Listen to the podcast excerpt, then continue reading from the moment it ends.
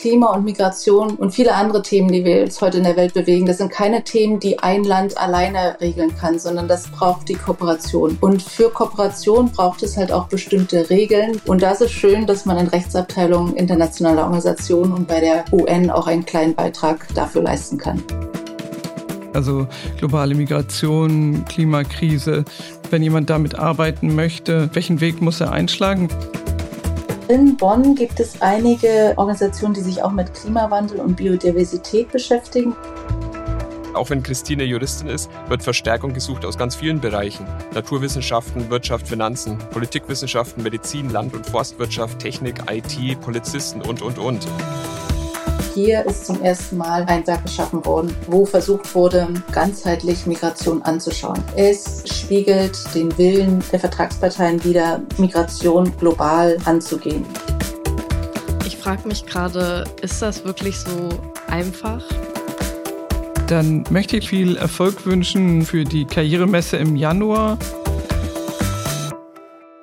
Herzlich willkommen beim Podcast vom Posten. Wir möchten in diesem Format Einblicke geben in das Innenleben deutscher Außenpolitik. Mein Name ist Irene Biontino. Meine Gesprächspartnerin heute hat uckermärkische Wurzeln, war aber nie Kanzlerin.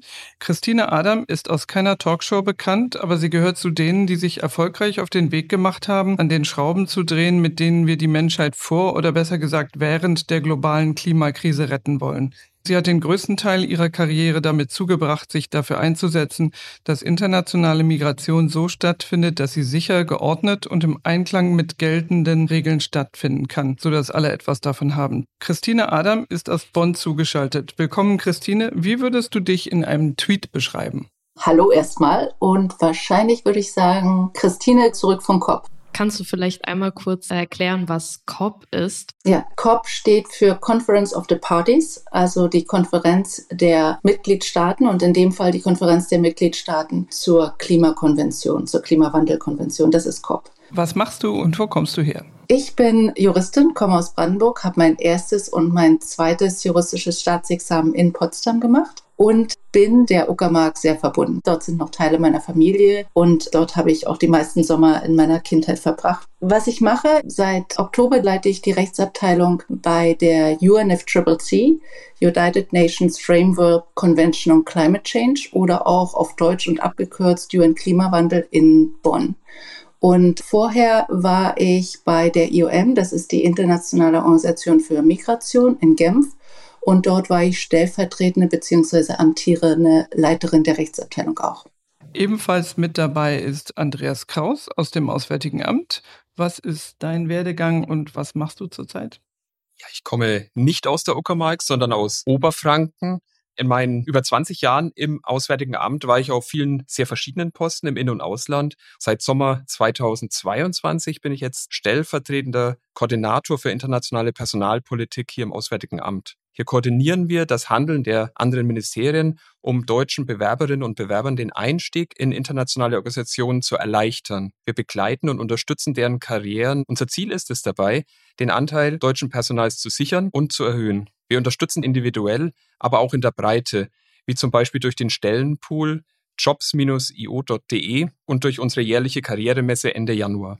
Ebenfalls zu Gast in unserer Sendung ist außerdem Paula Behrensen, seit wenigen Wochen Praktikantin im Auswärtigen Amt. Paula, wo und was studierst du und wo kommst du her? Ich studiere gerade im fünften Semester Public Governance Across Borders, was so viel heißt wie, dass ich Politikwissenschaften, Recht und öffentliche Verwaltung gleichzeitig studiere. Ich komme ursprünglich aus Frankfurt, lebe aber gerade zwischen Münster und Enschede in den Niederlanden. Heute nicht am Tisch sitzt meine Vorgängerin Rebecca Kagens, die traditionelle Stimme des Podcasts.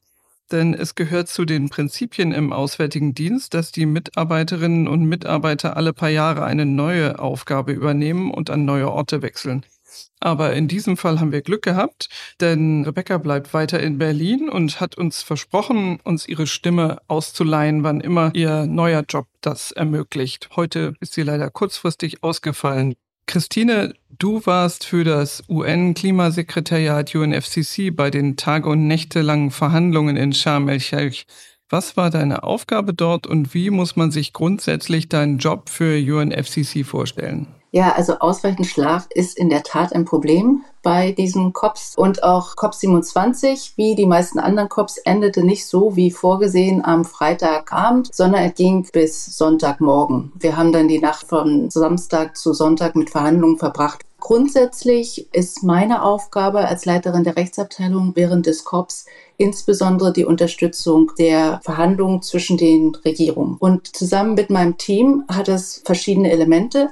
Zum einen geben wir Rechtsberatung zu allgemeinen Fragen des Völkerrechts. Zum anderen beraten wir auch zu Fragen der Interpretation der Rechtsgrundlagen. Eine dritte Komponente ist Verfahrensrecht. Als Rechtsabteilung können wir Informationen darüber geben, was hier die Verfahrensregeln sind, denen gefolgt werden soll. Das trägt dann hoffentlich dazu bei, dass die Verhandlungen fair sind. Es tagt dort nicht nur eine Conference of the Parties. Im Wesentlichen sind es drei Conferences of the Parties, die dort gleichzeitig tagen. Und zwar ist das die Versammlung der Mitgliedstaaten der Klimawandelkonvention, die Versammlung der Mitgliedstaaten des Kyoto-Protokolls und die Versammlung der Mitgliedstaaten der Paris-Vereinbarung. Kannst du das vielleicht erklären, worum es da geht? Ja, das sind die drei wesentlichen Vereinbarungen zum Bereich Klimawandel, die international getroffen worden sind. Zuerst gab es die Klimawandelkonvention, das ist die Framework Climate Change Convention, wo generell gesagt wurde, Klimawandel soll gestoppt werden. Das ist dann weiter ausgebaut worden im Kyoto-Protokoll und letztendlich in 2015 wurde das Paris-Abkommen zwischen den Staaten vereinbart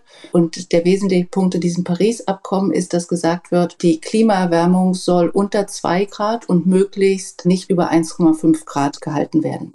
Du hattest ja schon ein bisschen erklärt, welche Rolle die Rechtsabteilung bei UNFCC spielt. Vorher warst du bei der Internationalen Organisation für Migration, IOM, an verschiedenen Posten im Ausland, aber auch an deren Hauptsitz in Genf. Kannst du sagen, was deine Rolle war bei IOM in Genf? Ja, gerne. Also jede Rechtsabteilung in einer internationalen Organisation ist natürlich sowas wie die Anwälte der Organisation. Wir schützen die rechtlichen Interessen der Organisation und das bedeutet, dass wir uns anschauen, dass der rechtliche Rahmen besteht für bestimmtes Handeln der Organisation. Das kann im arbeitsrechtlichen Bereich sein. Wichtig darauf hinzuweisen, dass die Vereinten Nationen ein eigenes Arbeitsrecht haben.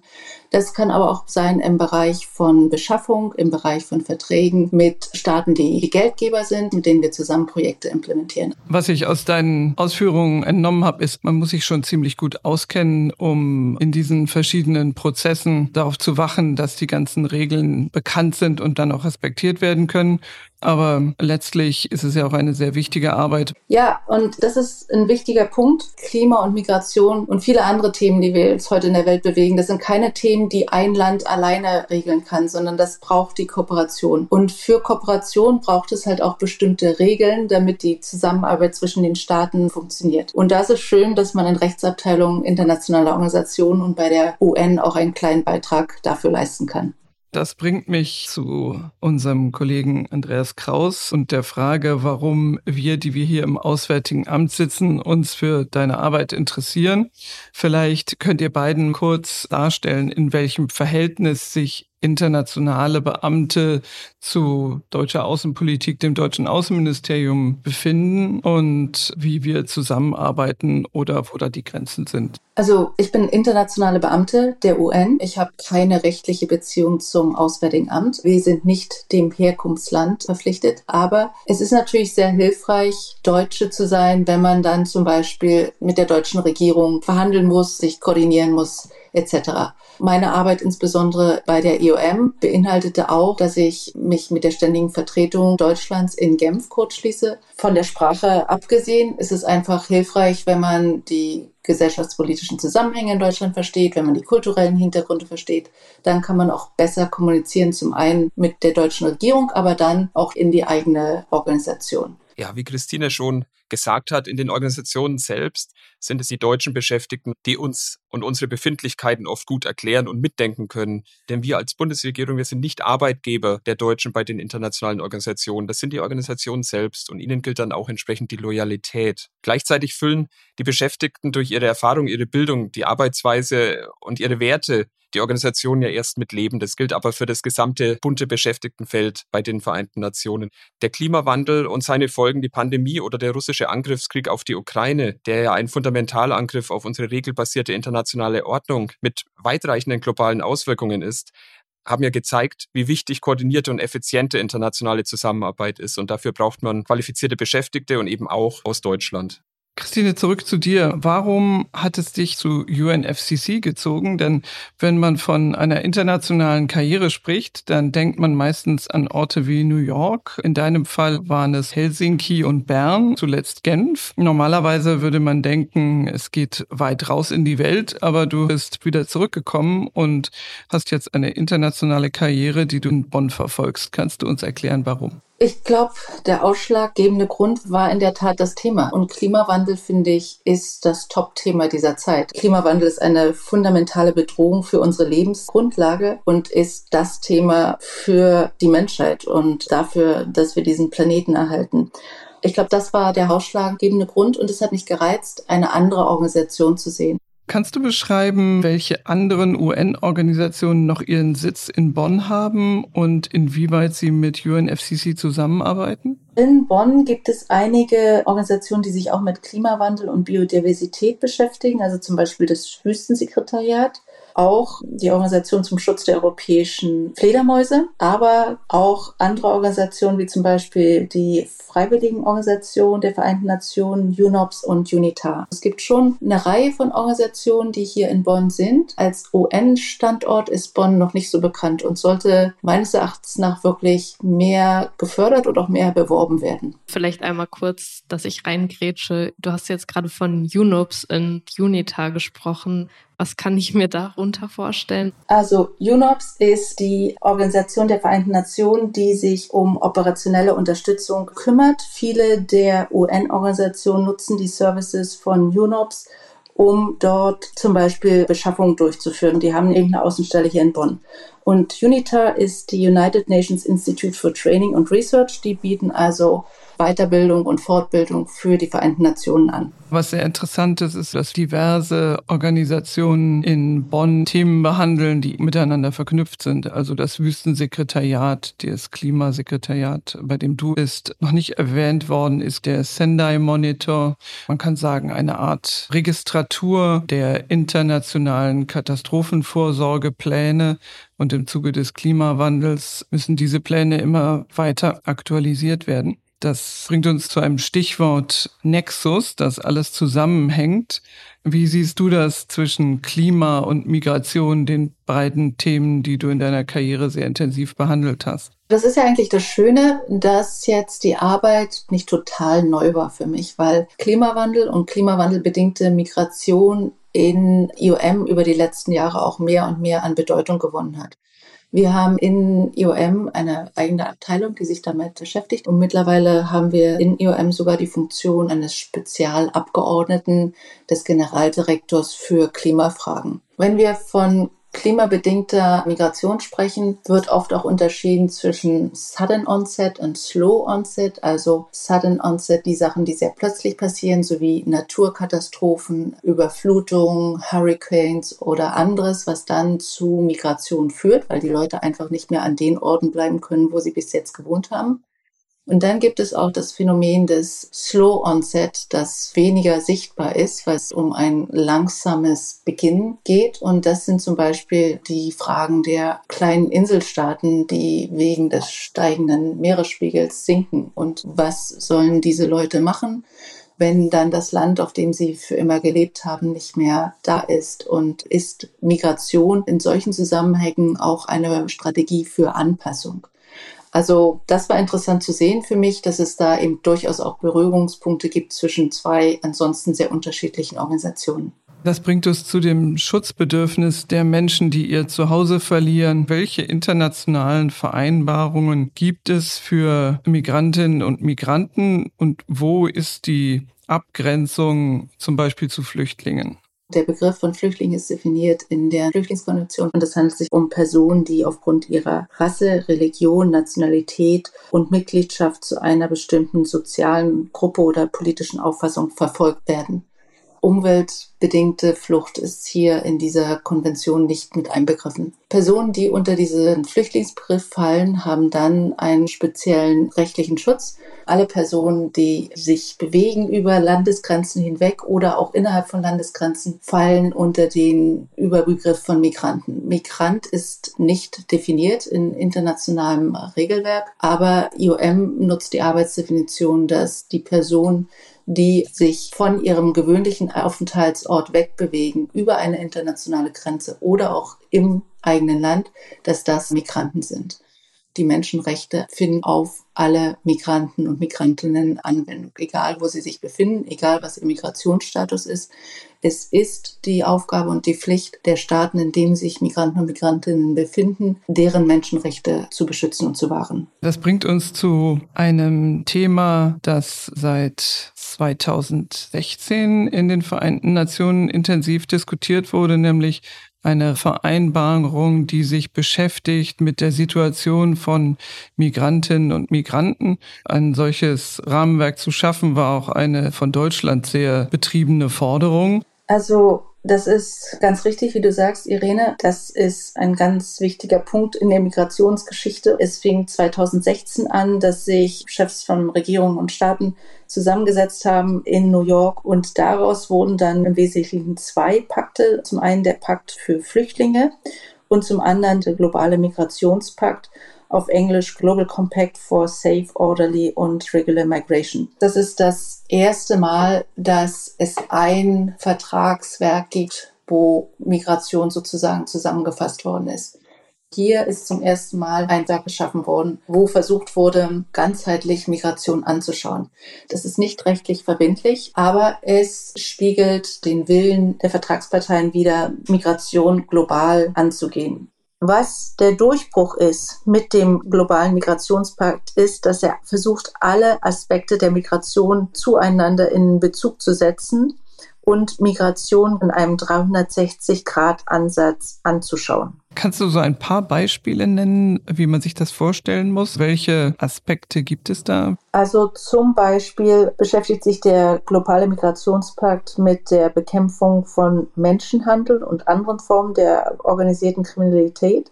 Er spricht auch von Rückkehr und Wiederaufnahme und Reintegration von Rückkehrern und natürlich auch von Schutz von Migränen in humanitären Notsituationen. Ziel ist es, eine Zusammenarbeit zu erreichen durch diesen Pakt zwischen Herkunfts-, Transit- und Zielländern. Inwieweit stellt der GCM, wie wir ihn abkürzen, tatsächlich einen Fortschritt dar? Also ich glaube, dass das jetzt nicht von heute auf morgen die Situation schlagartig ändert. Das ist klar. Im Multilateralismus und in der internationalen Zusammenarbeit brauchen die Sachen immer Zeit. Aber hier haben wir zum ersten Mal alle Mitgliedstaaten, die zusammengekommen sind. Und damit haben wir sozusagen auch einen Weg nach vorne und haben wir eine Strategie, wie man Migrationsmanagement besser angehen kann. Beiträge müssen geleistet werden in Herkunftsländern der Migranten, in den Transitländern, das heißt in den Ländern, durch die sie migrieren, um in andere Länder zu gehen und in den Zielländern. Und es ist auch darauf hinzuweisen, dass Migration oft auch zirkulär funktioniert. Also oft migrieren die Leute dann aus dem dem Zielland wieder in ein anderes Land oder zurück ins Herkunftsland. Also das ist ganz vielfältig. Ja, ich erinnere mich, dass 2018 in der öffentlichen Diskussion der GCM durchaus kritisch unter die Lupe genommen wurde. Allerdings gibt es ja eine ganze Reihe von Regelungen, die die Herkunfts- oder auch die Transitländer in die Pflicht nehmen. Der Abbau von Treibern irregulärer Migration wird genannt, also Aufforderung zu guter Regierungsführung und Rechtsstaatlichkeit. Eine andere Komponente ist eben Entwicklung, denn wer zu Hause sein Auskommen findet, der ist nicht gezwungen, woanders hinzugehen. Ich kann mich selbst erinnern an eine Sitzung, in der es um die Frage ging, dass Länder sich dazu bekannt haben, ihre eigenen Staatsangehörigen zurückzunehmen. Vor dem GCM hätte man wahrscheinlich über das Ob diskutieren müssen, aber in dem Fall meldete sich ein afrikanischer Vertreter und hat nur darauf hingewiesen, wie schwer die Umsetzung ist. Es ging dann nicht mehr um das Ob, sondern es ging um das Wie, was dann auch ein ganz guter Ansatzpunkt ist, um praktische Zusammenarbeit darauf aufzubauen, dass der GCM in der Praxis einen Unterschied macht? Wie wird das gemessen? Der GCM sieht regelmäßige Überprüfungskonferenzen vor, die diese Fortschritte messen können. Die erste Überprüfungskonferenz fand im Mai 2022 statt. Und dort haben sich die Staaten auch geeinigt auf eine Deklaration der Fortschritte. Und das wiederum bildet einen Weg vorwärts, wie man das Migrationsmanagement jetzt besser angehen möchte. Ich frage mich gerade, ist das wirklich so einfach? Migration ist ja schon ein sehr strittiges Thema auch unter unterschiedlichen Ländern. Und es klingt jetzt alles so relativ einfach und schön, aber sind denn diese Verhandlungen und auch die Fortschritte wirklich so reibungslos, wie es gerade scheint, oder gibt es da vielleicht doch mehr Streit? Migration ist sicherlich kein einfaches Thema, weil es da ganz eindeutig auch um die Interessen der einzelnen Staaten geht. Und es gibt da unterschiedliche Interessen und unterschiedliche Haltungen, wie Staaten zu Migration stehen.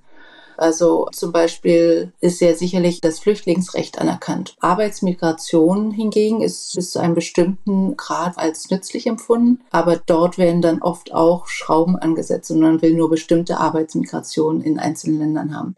Für andere Länder ist Migration einfach auch eine Möglichkeit für die jungen Leute, die es dort gibt, auszuwandern und woanders ein besseres Leben zu haben.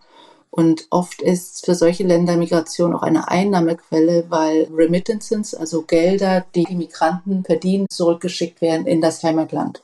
Also sicherlich gibt es da ganz großes Gemengelage von unterschiedlichen Interessen, aber deshalb ist es wichtig, dass es ein Forum gibt, wo sich die Staaten unterhalten können, in der Form von Organisationen wie IOM oder halt auch in der Form des globalen Kompakts und wo solche Themen besprochen werden können.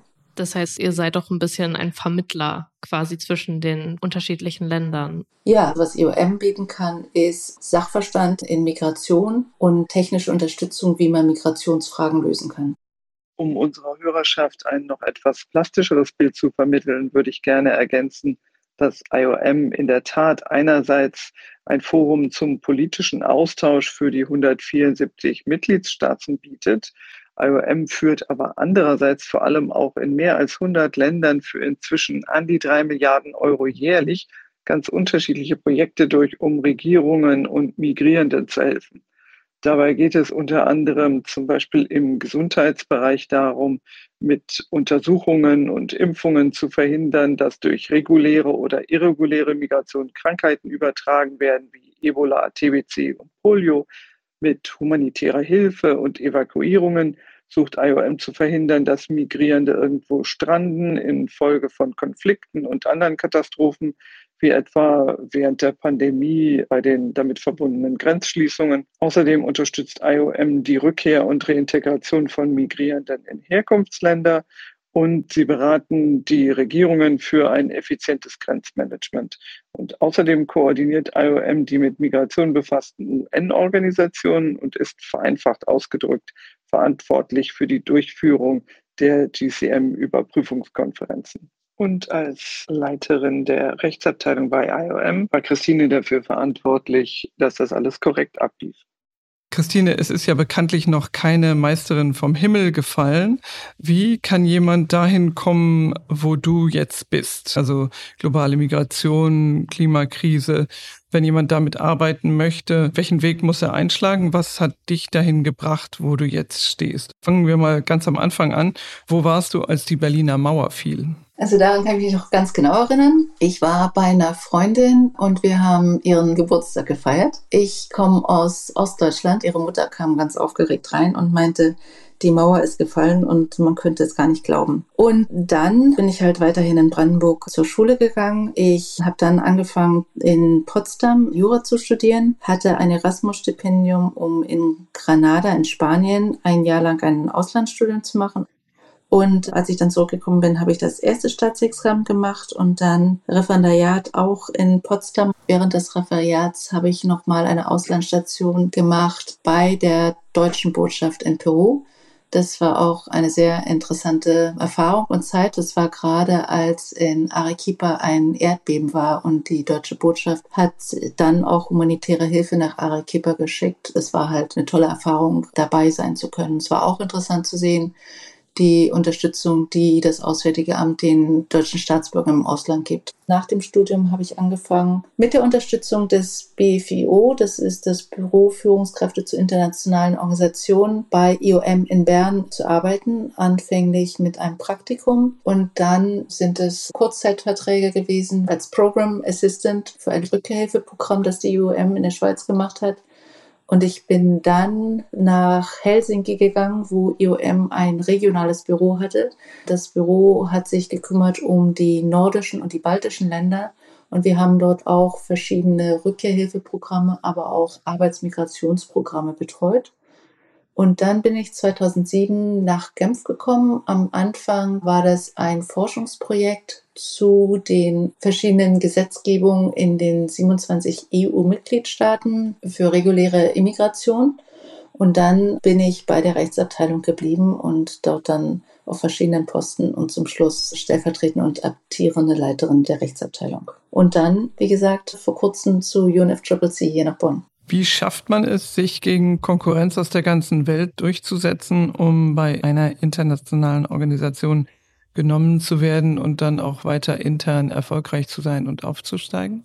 Also ich glaube, eine gute Ausbildung ist wichtig und das ist, was die deutschen Kandidaten mitbringen. Sprachen sind auch wichtig und dann halt eine gute Arbeit leisten. Was man wissen muss, wenn man bei den Vereinten Nationen einsteigen möchte, ist, dass es immer auch um die geografische Ausgewogenheit geht. Als Deutscher kommt man nicht aus einem unterrepräsentierten Land. Da hat man ein kleines Minus, was man anders dann auffangen muss. Und die andere Komponente, die wichtig ist bei den Vereinten Nationen, ist, dass man versucht, Frauen zu bevorzugen, solange die Geschlechterparität noch nicht erreicht ist.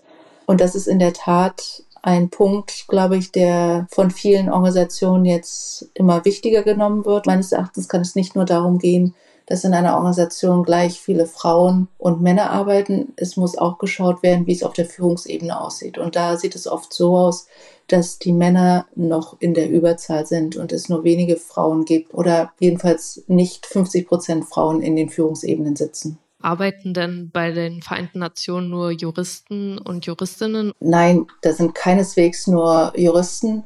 Es gibt ganz viele Berufsbilder, die da arbeiten. Und ich glaube, der Andreas kann da auch noch mehr dazu berichten. Das bringt uns ja zur Frage, wen suchen denn die Vereinten Nationen oder die internationalen Organisationen überhaupt? Man muss dazu wissen, dass es nicht nur die VN gibt und nicht nur New York und Genf, es gibt über 300 internationale Organisationen. Das ist ein sehr buntes Feld geografisch bei den Tätigkeiten, bei den Anforderungen, auch bei den Einsatzländern. Auch die Arbeit selbst spielt sich ja nicht nur in den Büros ab und kann durchaus hands-on sein und Improvisationstalent erfordern. Und auch wenn Christine Juristin ist, wird Verstärkung gesucht aus ganz vielen Bereichen. Naturwissenschaften, Wirtschaft, Finanzen, Politikwissenschaften, Medizin, Land- und Forstwirtschaft, Technik, IT, Polizisten und, und, und. Ich kann da auch nur empfehlen, mal einen Blick auf unser Stellenpool zu werfen mit den Ausschreibungen der internationalen Organisationen. Die Liste ist wirklich extrem lang. Gerade auch für Nachwuchskräfte bietet sich unsere jährliche Karrieremesse Ende Januar an. Dort kann man mit 60 internationalen Organisationen in Kontakt treten und sich ein erstes Bild machen, wo man reinpasst, ob man dazu passt, ob man das machen möchte. In dem Zusammenhang möchte ich auch etwas Schleichwerbung für das Auswärtige Amt machen. Was nämlich wenig bekannt ist, ist, dass wir auch jede Menge IT-Experten einstellen und selbst Mediziner suchen für unseren Gesundheitsdienst, weil wir auch Ärzte an Orten wie Nairobi und an anderen spannenden Stellen auf dieser Welt einsetzen. Aber zurück zum eigentlichen Thema. Wie kommt man nun in die Vereinten Nationen und in eine internationale Organisation? Also wie unterstützt die Bundesregierung dann jemanden beim Einstieg, wenn er sich entschlossen hat, sich zu bewerben? Ja, Christines Werdegang ist ein schönes Beispiel, ist aber auch nur ein Beispiel. Es gibt äh, viele ganz verschiedene Wege. Es kommt darauf an, äh, zu welchem Zeitpunkt seiner eigenen Karriere man einsteigt, wo man einsteigt. Und es freut mich natürlich ganz besonders, dass wir Christine da auch etwas behilflich sein konnten, das BFIO und wir. Wir in unserem Netz an Auslandsvertretungen unterstützen ganz konkret und individuell. Unsere engen Partner sind dabei neben unserem Netz der Auslandsvertretungen das Zentrum für Friedenseinsätze ZIF und das BFIO, das Büro für Führungskräfte in internationalen Organisationen. Sie sind ungeheuer wichtig bei der Beratung der Bewerberinnen und Bewerber aller Karrierestufen. Erwähnen möchte ich dabei aber auch, das ist für Einsteiger glaube ich, das naheliegendste, unser erfolgreichstes Nachwuchsprogramm, das JPO-Programm für Junior Professionals. Dieses Programm unter der Federführung des Ministeriums für wirtschaftliche Zusammenarbeit und Entwicklung, das wir gemeinsam steuern und das BFIO durchführt, ermöglicht jährlich etwa 50 bis 60 Nachwuchskräften mit zwei bis vier Jahren Berufserfahrung den Einstieg ins VN-System in allen erdenklichen Sektoren und Ländern. In New York, Genf, Rom, aber auch häufig in Regionalbüros weltweit. Und nach den meist drei Jahren im Programm bleiben 70 bis 80 Prozent weiter dabei. Das ist eine sehr hohe Erfolgsquote. Und es zeigt ja, unsere deutschen Nachwuchskräfte werden in den Organisationen sehr geschätzt und man passt gut zusammen. Ein besonderer Erfolg ist auch, dass der Frauenanteil über 60 Prozent liegt. So manche spätere Führungskraft stammt aus dem JPO-Programm. Auch wenn Christine diesen Weg nicht gewählt hat, ist der aber für viele sehr erfolgversprechend. Und wir begleiten dann gerne auf dem weiteren Weg.